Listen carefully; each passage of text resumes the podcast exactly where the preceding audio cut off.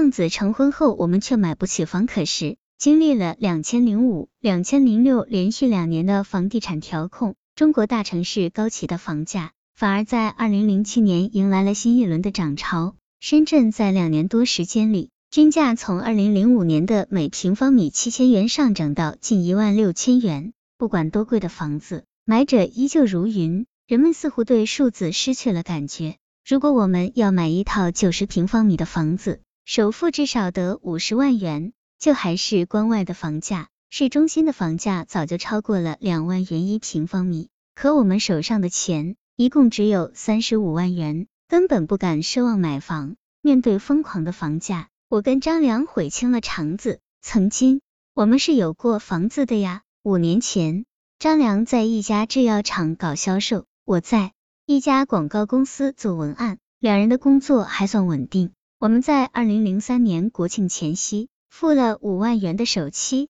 在福田区买了一套四十多平方米的单身公寓，每平方米近五千元，总价二十三万。二零零四年春节过后，我们做了最简单的装修，终于在这个繁华的都市拥有了自己的房子。一转眼就是三年时间过去了。二零零七年初，深圳各个片区涨势凶猛，而我恰恰怀孕了。在房价没有涨得太离谱的时候，我们决定换一套大房，否则以后有了孩子，家里就腾不开手脚来了。我们的小公寓很抢手，才放盘一周就卖出去了，纯赚了二十万。我们为这飞来的横财喜不自禁，加上本金十几万，完全可以付一套大房的首期，然后再把父母接来。我们暂时在南山区科技园租了房，租金一千二百元。张良捏着存折安慰我，明天以后我们就会有更好的房子住了。现在想来，那其实是一句不懂天高地厚的孩子说的天真话。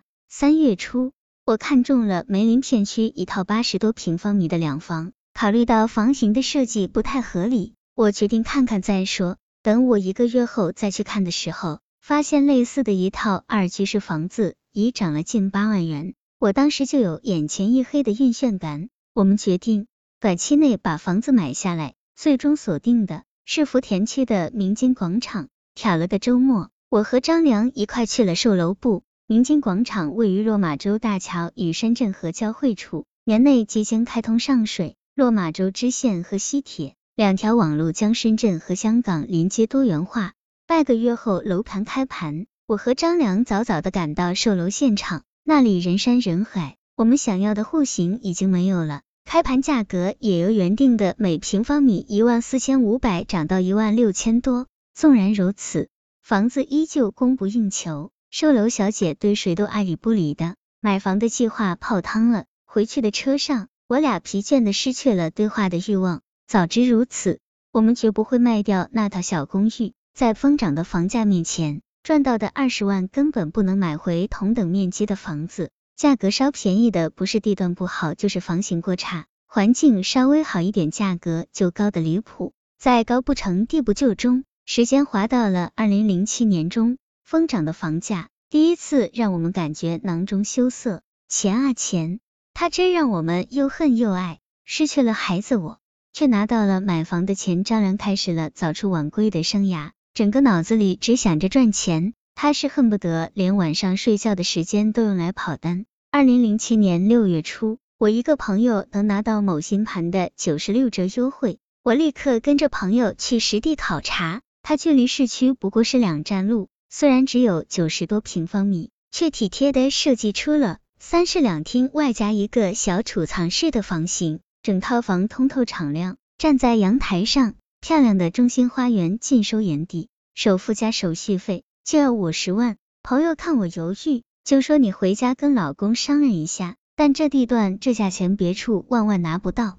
晚上回到租来的家里，正跟张良提起这事，突然厨房里发出砰的一声巨响，原来是水管太陈旧了，承受不住压力爆了，屋里顿时成了一片汪洋。张良急忙跑下楼去关掉水闸，我双脚趟在水里收拾厨房，突然脚下一滑，摔倒了。